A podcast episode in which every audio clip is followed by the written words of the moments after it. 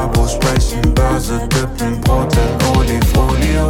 Dippen wie die Märkte in der Krise, doch machen die miese. Alles, was sie machen, ist ein Podcast und Rendite.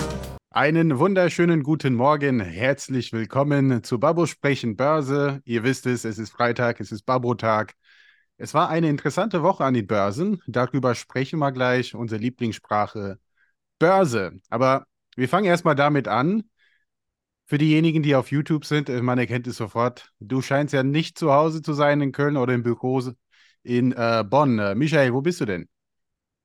Ja, ich bin im äh, wunderschönen Paris. Äh, wir hatten ja gestern und vorgestern ein Event. Deshalb äh, freue ich mich auch gleich wieder zurück nach Köln zu fahren mit dem äh, Thalys. Schön äh, ESG-konform nach der Folge letzte Woche.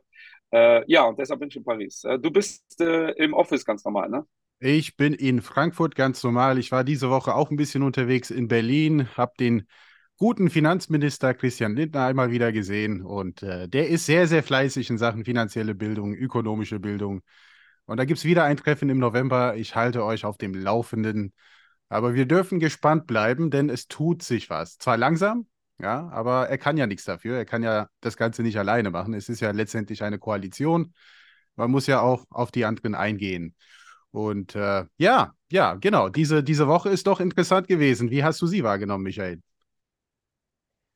Äh, ja, erstmal, äh, die Märkte sind ja nicht positiv, äh, also jetzt im äh, September gewesen. Also ich weiß gar nicht, was auf September-Basis so passiert ist, aber ich glaube, alle Indizes mehr oder minder sind ins äh, Minus gerutscht. Ja. Und ich glaube, die große, erste große Nachricht war letzte Woche die Zinsentscheidung. Ich glaube, darüber haben wir noch gar nicht gesprochen. Nee, ja. Ähm, es gab durch die Zinspause, was ja eigentlich erwartet worden ist. Und trotzdem haben die Märkte negativ darauf reagiert. Wie wirst du das interpretieren, Ende? Ja, also es gab letztendlich eine Zinsentscheidung, nämlich gar keine Zinsentscheidung. Also die Zinsen im September wurden gar nicht angehoben. Es ist aber auch so, dass ein Jerome Powell gesagt hat, wir werden das Inflationsziel gar nicht anpassen. Das war auch so eine gewisse Hoffnung, dass die Zentralbank endlich einsieht, Vielleicht ist, äh, ist ein Inflationsziel von 2% ein bisschen sportlich. Ja? Die könnte man auch anheben. Insofern hätte eine Notenbank, ja, auch die Europäische Zentralbank hier von mir aus, ein bisschen Spielraum. Ja, auch mit der Inflationsrate, dass man jetzt, sage ich mal, gar nicht so hawkisch ja, also ähm, hawkisch bedeutet für diejenigen da draußen, äh, dass eine Zentralbank letztendlich aggressiv ist, mit Zinsanstiege, mit Liquiditätsknappheit. Äh, und das gefällt den Märkten gar nicht so. Ne? Und das sieht man auch am Nasdaq. Ja, der Nasdaq war dieses Jahr knapp bei 50 Prozent und wir sind jetzt seit Jahresbeginn mehr oder weniger gehen wir auf die 30 Prozent, was ja immer noch eine sehr, sehr sexy Jahresrendite ist. Und äh, der Paul hat auch nicht ausgeschlossen, dass ja äh, jetzt im November vielleicht noch ein Zinsanstieg äh, kommt und dass der nächste, beziehungsweise die Aussichten für das Jahr 2024 die wurden so ein bisschen nach hinten verschoben. Man hat im Juni schon einen Zinscut, ja, dass, dass man als Zentralbank anfängt, die Zinsen zu cutten, erwartet. Aber der hat ja letztendlich gesagt, ja, möglicherweise fangen wir erst im Juli damit an. Und äh, das sind ja hawkische Signale von der Zentralbank. Die, die sind noch nicht am Ziel. Und äh, ja. das erste Ziel ist, die Inflation zu bekämpfen, ganz klar. Ich glaube, der war da äh, so äh, klar wie wahrscheinlich lange nicht mehr. Und es geht eher äh, um die Kommunikation als um das, was äh, letztendlich entschieden worden ist. Weil äh, ich sage ja, oder wir sagen ja immer, ähm, die Märkte äh, handeln ja eigentlich nur die Erwartung, sind die jetzt so positiv oder äh, wie erwartet oder so negativ wie erwartet oder umgekehrt. und seine Maßnahmen war genau im Erwartungsspielraum. Also jeder mhm. ging davon, also kein Marktteilnehmer ging davon aus, dass die Zinsen jetzt erhöht werden weltweit. Das ist auch genauso passiert, aber gleichzeitig hat die FED auch kommuniziert, so liebe Leute, feiert das mal aber nicht direkt mal vorab. Äh, macht mal keine Party, weil äh, ihr habt den Markt, äh, ihr schätzt das komplett falsch ein. Wir werden nicht so früh wieder runterkommen von dieser, äh, von diesem Zinspodest. Und äh, in der Deutlichkeit war das doch für die meisten überraschend. Und ja. Äh, die Märkte preisen ja schon ein, dass die Zinsen nächstes Jahr spätestens im Sommer wieder zurückkommen. Und äh, das konnte man auch ganz gut sehen an den Futures, Forwards für Zinspapiere. Äh, das hat sich verschoben. Ja? Also der Markt hat das geglaubt. Ja? Die Situation gibt es ja manchmal auch. dass an die Zentralbank irgendwas kommuniziert. Der Markt sagt, ja, ja, redet ihr mal. Äh, aber der Markt hat das geglaubt und äh, das trübt natürlich. Äh, und darüber haben wir hier in den letzten zwei Jahren ja oder in den letzten zwölf Monaten sehr oft geredet. Natürlich die Aussichten ein. Ja. Vor allem, wir hatten dieses Jahr, USA wurde sehr stark getrieben durch diesen KI-Hype. Mhm. Äh, ähm, und liebe Leute, was sind KI-Firmen? Das sind Firmen, die, wenn ihr daran glaubt, ihre Erträge weit in der Zukunft haben werden. So, und äh, der Zins äh, wird sich jetzt nicht für uns verbessern, für die KI-Welt in naher Zukunft oder erstmal wieder ein bisschen verschlechtern. Ähm, und das ist der Grund, warum die Märkte so negativ darauf reagieren. Und zwar durch die Bank. Ähm, und da, äh, ich wiederhole es, äh, die Zentralbanken sind aktuell die mächtigsten oder ja. die Zentralbanker sind aktuell die mächtigsten Wesen, die äh, bei uns aktiv sind. Äh, das hat viel mehr Impact, äh, Impact als das, was äh, ein, ein Scholz sagt oder von mir aus so auch ein Joe Biden, das interessiert den Markt nicht so wirklich. Ja. Ja, und es hat auch einen riesen Einfluss auf die Anleihenmärkte. Und wir haben auch hier diese Woche einen Riesensprung. Und das, um das einzuordnen, es ist nicht normal, dass die zehnjährige US Treasuries also wirklich so eine enorme Volatilität sehen innerhalb von alleine zehn Monaten. Wir waren aufgrund dessen, dass wir glaubten im Frühjahr, dass die Notenbanken jetzt mal so, so langsam von der, von der Pedal, Gas, Gas Pedal, sage ich mal, jetzt hier die, die Fuß abnehmen, äh, waren die Treasuries auch sogar im 3,3-Bereich. Ja, weil ja. man glaubte, higher for longer, das ist jetzt Geschichte. Das scheint nicht Geschichte zu sein, weil man jetzt davon ausgeht, higher for longer, damit meine ich jetzt die Zinsen, dass die höher bleiben, länger höher bleiben dann sind auch hier die US Treasuries angesprungen. Das bedeutet, es gab auch hier am Bond Market, vor allem hier mit der langen Duration, einen Ausverkauf. Denn letztendlich, wenn man davon ausgeht, dass die Zinsen noch weiter ansteigen, warum sollte ich jetzt meine etwas weniger attraktiven Anleihen beibehalten? Also wir haben diese Woche einen Ausverkauf beziehungsweise die dritte Woche, ja, consecutive Woche hintereinander im S&P 500 und so weiter und so fort Ausverkauf, aber auch am Anleihenmarkt. Und das ist eine Konstellation, was man ja auch selten sieht. Also es gibt überall ja. im Aktienmarkt und aktuell im Anleihenmarkt Risiken und das ähm, ist schon interessant. Ja. Dazu zwei Sachen. Äh, erstmal, wie immer, der Anleihenmarkt wird total unterschätzt. Das, was Endrit gerade richtigerweise erklärt hat, sorgt auch dafür, dass Anleihen prinzipiell äh, oder auch Rentenpapiere äh, volatiler mhm. sind als das, was man ursprünglich so glaubt. Äh, also genau diese Idee, ach, Anleihen, das ist, äh, ja, das, da passiert nichts. Äh, da haben wir in den letzten Jahren unfassbare Bewegungen gesehen. Äh, da sind wir ja auf Aktienmarktniveau. Äh, und der zweite Punkt ist natürlich, wenn die Zinsen weiterhin hoch bleiben, ist natürlich eine gewisse Angst da, äh, dass realwirtschaftlich es kritisch wird. Ja, ihr kriegt ja mit, ja, Unternehmen gehen pleite, es ist schwer, sich zu finanzieren. Äh, die Preise sind hoch, der Ölpreis ist wieder extrem gestiegen. Ähm, also wirklich, das macht Druck, ja, und Inflationsdruck. Das macht aber auch Druck auf die Zentralbanken. Die sehen, okay, der Ölpreis ist wieder hoch, das ist inflationär. Äh, wir haben gestern in Deutschland die Inflationszahlen gehabt, 4,5, ne, ja, wenn mich nicht ja. alles täuscht. Heute werden viele andere europäische Nationen nachlegen. Das macht natürlich Druck auf die Zentralbanken.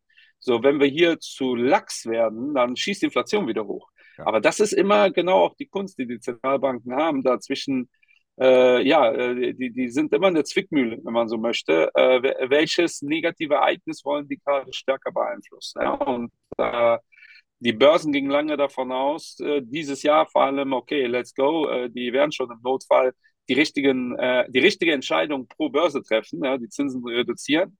Das schwindet gerade, dieses mhm. Glauben. Und das, was wir hier relativ selten erwähnen, ist, dass noch ein negativer Treiber ist, die Technik ist. Ja? Also wir sind ja keine Techniker, ähm, aber äh, ich glaube, äh, äh ich glaube 22 äh, von 40 DAX-Titeln sind jetzt in, auf der 50-Tageslinie im, im Minus.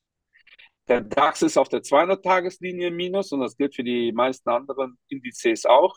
Ähm, das heißt, äh, gleitende Durchschnitte sind alle negativ mehr oder minder. Also Endrit und ich arbeiten jetzt nicht in Firmen, die das zum Anlass nehmen, aber es reicht ja, dass genug Player sich danach ja. richten, dann hat das einen Einfluss. Und ähm, der DAX war so bei 15,5, 15,4, war in den letzten Monaten immer wieder ähm, und das gilt halt, wenn ihr euch den Cacaron, Eurostox anguckt, was auch immer, ähnlich, war das immer so einer der Punkte, äh, wo der Markt gesagt hat, okay, wir nutzen diesen Boden, um äh, wieder reinzugehen. Mhm. Ähm, und das hat jetzt in den letzten zwei Wochen nicht funktioniert. Ja? Und das sind alles negative Treiber und das ist der Grund, warum wir jetzt äh, bis gestern, gestern hat der DAX dann oder haben die Indizes in Europa gedreht äh, am Nachmittag. Äh, heute startet, wir nehmen hier wieder mal fast live aus, äh, wir haben 9 Uhr morgens, der DAX startet äh, positiv und die europäischen Indizes auch. Ähm, aber das ist so die Melange, wie die Österreicher sagen, warum es aktuell so negativ ist. aber das, das Positive, wenn man so möchte, ähm, also so richtig Untergangsstimmung, die ja auch immer wieder dann von dem einen oder anderen propagiert wird, gibt es nicht. Das sind ganz normale Marktsituationen, vor allem wenn wir so ein gutes Jahr hatten wie bisher. Wobei, man, man muss ja auch dazu sagen, es ist noch nicht genug ja, Ausverkauf da gewesen, dass viele Marktplayer sagen, jetzt ist es aber richtig attraktiv. Und das ist halt, was, was wir aktuell sehen. Ja, dieses, ich habe keine konkrete Meinung, aber wenn die Märkte jetzt noch 10% abgeben, dann kann ich euch ja fast versprechen, wie bullig viele Teilnehmer dann werden, weil die Verkauf, äh, die, die erwarten oder die wollen solche Ausverkaufssituationen. Denn der DAX hatte auch ja, All-Time-Highs dieses Jahr. Das dürfen wir auch nicht vergessen. Wir waren 1000 Punkte höher. Ja, und wenn wir jetzt hier noch 1000 Punkte abgeben, das ist für viele Techniker da draußen so die 14-2-Marke. Da weiß ich, viele werden da bullig werden. Ja, vielleicht ein bisschen zu früh, aber deshalb sehen wir nicht dieses Optimismus da, zumal es gibt auch ein paar schlechte Nachrichten, vor allem aus den USA, aber es gibt noch nicht genug Ausverkauf. Wir sind zwar unter der 200-Tageslinie, was der DAX angeht, aber das scheint ja noch nicht attraktiv genug, weil ähm, zumindest was der SP 500 angeht, die Bewertungen sind noch relativ hoch. Ja, das darf man auch nicht vergessen. Ja, es gibt viele negative Nachrichten. Auch die ähm, China reißt ja auch nicht ab. Äh, ich habe gestern im äh, Zug, ne, vorgestern, aber ich hatte keine Zeit, das zu recherchieren, gelesen, dass der Evergrande-Chef, einer der reichsten Chinesen, äh, wohl Hausarrest hat oder so. Oh. Ähm, aber wie gesagt, das ist äh, von mir weder validiert noch sonst irgendwas. Mich wundert ich habe sonst keine Infos bekommen. Aber in China ist ja auch sowieso so eine Sache äh, mit den Informationen. Ähm, prinzipiell sind wir halt in diesem, ja, äh, ob du es jetzt Rezession nennen willst oder konjunkturellen Abschwung. Äh, die Amerikaner werden heute was zu ihren Konsumzahlen veröffentlichen. Das ist ja für USA immer total wichtig. Ja, kaufen, geben die Amerikaner Geld aus oder nicht. Äh, und äh, also daher, wir haben keine also es ist realwirtschaftlich nicht so, dass wir ein Partyjahr hier feiern. Ne? Ja. Und da haben die Aktienmärkte tendenziell eher das eingeholt, äh, oder die Überschrift ist eher bei den Aktienmärkten, es ist gar nicht so schlimm, wie eigentlich erwartet. Ähm, aber, und das ist etwas, was wir auch immer wieder sagen, du sagst ja richtig, ähm, die Märkte, ne, ist immer so schön, das so zu zu sagen, äh, für Stockpicker ist, glaube ich, äh, wirklich eine gute Zeit, weil es, wir finden schon und ihr auch äh, unfassbar günstig bewertete Firmen. Also so ist es nicht. Ne? Und es gibt auch sehr interessante Bereiche. Ähm, zum Beispiel, äh, China ist zum Beispiel äh, auch da, ne? Äh, er will jetzt keiner haben, aber das ist der Grund, warum China in Relation schon seit 30 Jahren nicht so günstig ist im Vergleich zu US-amerikanischen US Werten ja. zum Beispiel.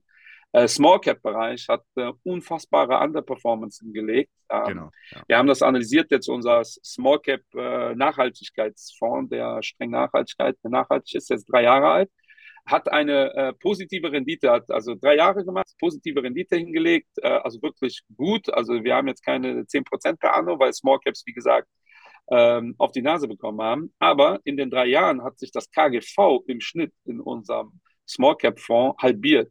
Oh, so, und das ist halt, ähm, das ist mal eine Aussage. Ne? Also äh, wir haben eine positive Rendite erzielt, alles cool. Ich glaube, dieses Jahr, damit ihr ein Gefühl habt, unser Large Cap Fonds ist bei 14 Prozent year to date, der Small Cap äh, 4 äh, oder 5, äh, so um den Dreh. Ähm, und das ist nicht so, weil wir es schlecht gemanagt haben, im Gegenteil. Es ist so, weil Small Cap halt wirklich äh, dieses Jahr und letztes Jahr ist recht äh, wirklich schlecht aussieht.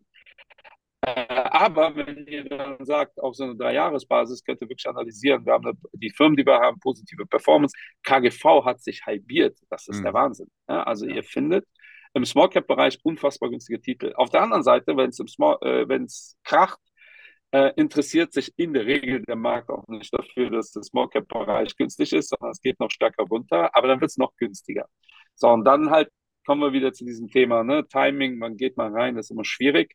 Ähm, und ich glaube, in der Position sind ganz viele. Ja? Ganz viele Investoren haben den Druck, so nach dem Motto, eigentlich ist gerade zu kritisch. Auf der anderen Seite, hm, 10 Prozent sind mir schon flöten gegangen, weil ich äh, äh, auch sehr, sehr viele Instis und äh, Kollegen von uns haben das Problem. Ja, die waren zu vorsichtig dieses Jahr und die haben jetzt richtig Druck. Ja, weil, ja, wenn nichts passiert, also so ein Dirk Müller ist dagegen irgendwie immun. Ja, der kriegt das hin, ja, sagt halt, es wird krachen, ich äh, sichere 100 Prozent ab. Äh, aber alle anderen, und mir fallen ein paar große Player ein, die dieses Jahr wirklich eine Rendite haben von irgendwas null oder leicht im Minus oder plus zwei. Ähm, und dann haben andere, äh, die wie wir, muss man fairerweise auch dazu sagen, wir sind historisch halt nicht die, die absichern. Ne? Wir sagen bei den aggressiven Strategien, ja, da nimmt man das halt mit. Ja, und deshalb sind wir so weit vor den äh, dieses Jahr. Äh, dafür hat Corona, äh, haben wir da richtig auf die Nase bekommen im Vergleich zu anderen. Also es ist jetzt keine Wertung, es ist nur die Erklärung. Ja, ja. Äh, und ich wäre jetzt auch eine, ganz vorsichtig, aber in so einen defensiven Player zu investieren, weil meiner Meinung nach trennt sich jetzt auch die Spreu vom Weizen, weil wenn ihr eine Strategie habt, dann müsst ihr die auch durchziehen. Das ja. Schlimmste, was ihr machen könnt, ist jetzt zu sagen, ah Mist, ey, das war irgendwie total doof. Aber weißt du was, was soll's, jetzt gehen wir komplett rein und jetzt passiert was Massives. Da hast du nicht nur die Rendite verpasst, sondern du gehst auch voll mit runter, obwohl du nie mit hochgegangen bist. Ja, und das ist, man könnte euch vorstellen, welche Etage ihr seid. Also es ist äh, für viele ein ganz schwieriges Jahr. Ja, äh, das Thema Small Caps, wie gesagt, wir sind auch in dem Bereich unterwegs. Da haben wir auch eine auf die Mütze bekommen, zum, zumindest in dem Bereich, aber so ein Small Cap Bias von 20, 30 Prozent im Portfolio. Vor allem jetzt könnte man antizyklisch so langsam ausbauen. Es gibt viele, viele Perlen, in dem Bereich, die trotzdem gutes Geld verdienen. Es ist nicht so, dass sie halt kein gutes Geld ja. verdienen in der Zeit. Die profitieren teilweise auch von der Inflation. Es ist natürlich so, dass der Wert des Unternehmens beziehungsweise die Cashflows und der Börsenwert, das, was wir bestimmen letztendlich, äh, das sind oft auch zwei getrennte Paar Schuhe. Ne? Und aktuell sind ja. Small Caps aufgrund der Liquiditätsthema immer noch ein, ja, ein Risiko in manchen Depots. Aber es ist jetzt so eine Frage der Zeit, dass der Markt das auch anerkennt, weil wir können nicht ewig nur in der Ecke bleiben von ja Big Tech und jetzt hier die Tech Titans und KI und AI und wie sie alle heißen. Das sind sicherlich auch defensive Werte im Portfolio. Wir haben einige von denen. Das ist komisch zu sagen, dass einige der Tech-Werte defensive Werte sind.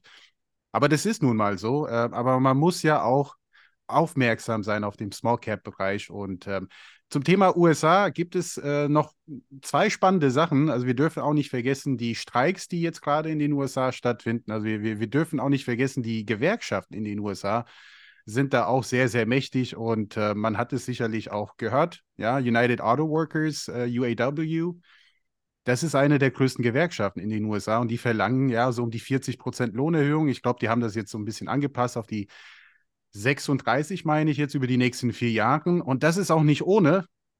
Und wenn man bedenkt, wie viele Leute hier in der Autoindustrie arbeiten, das ist dann auch inflationär. Ja, ich sage das immer wieder. Wenn diese Personen tatsächlich auch 36 Prozent mehr verdienen, die werden auch mehr ausgeben.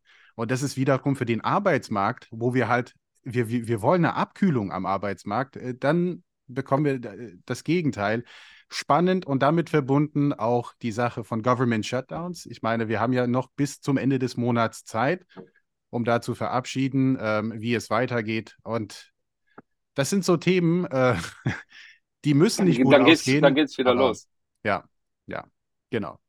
Ja, da, dann geht es wieder los in den USA mit den Shutdowns. Das ist auch etwas, was mich so extrem nerven würde, wenn ich das alle paar Jahre äh, hätte, ist auch nur eine Frage der Zeit, bis auch die Medien da oder halt die Gesellschaft da total abstumpft. Ähm, äh, aber auch da, wir kommen jetzt auch in eine Phase, wo der Wahlkampf äh, zumindest, ja. Äh, wenn es darum geht, wer wer nächstes Jahr antritt in die heiße Phase kommt, da können wir uns auch auf das ein oder andere gespannt machen.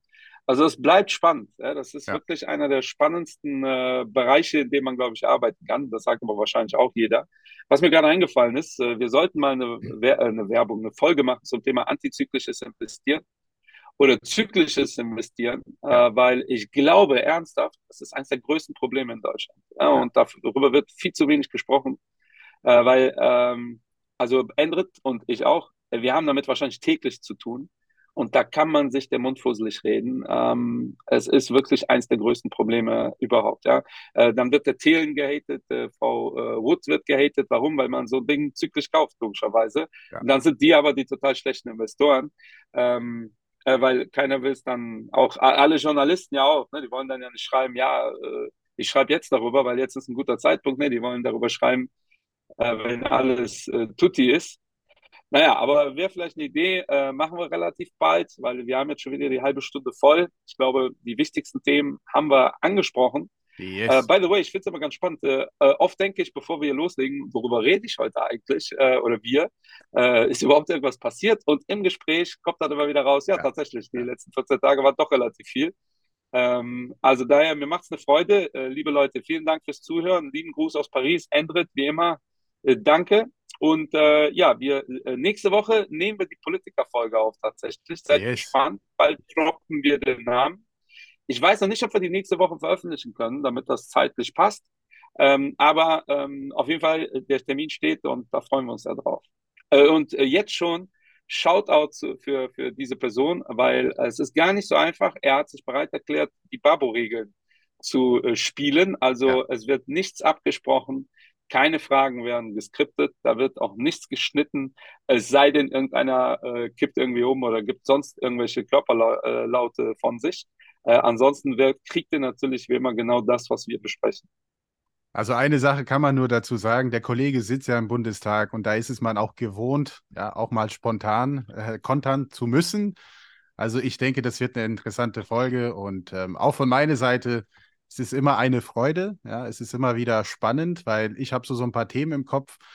Ähm, die Zahlen sind so mein Kompass. Ich mache gerne die Zahlen jeden Morgen, gucke ich sie mir an und dann ungefähr davon abgeleitet kann man sich vorstellen, was so aktuell auf der Welt passiert.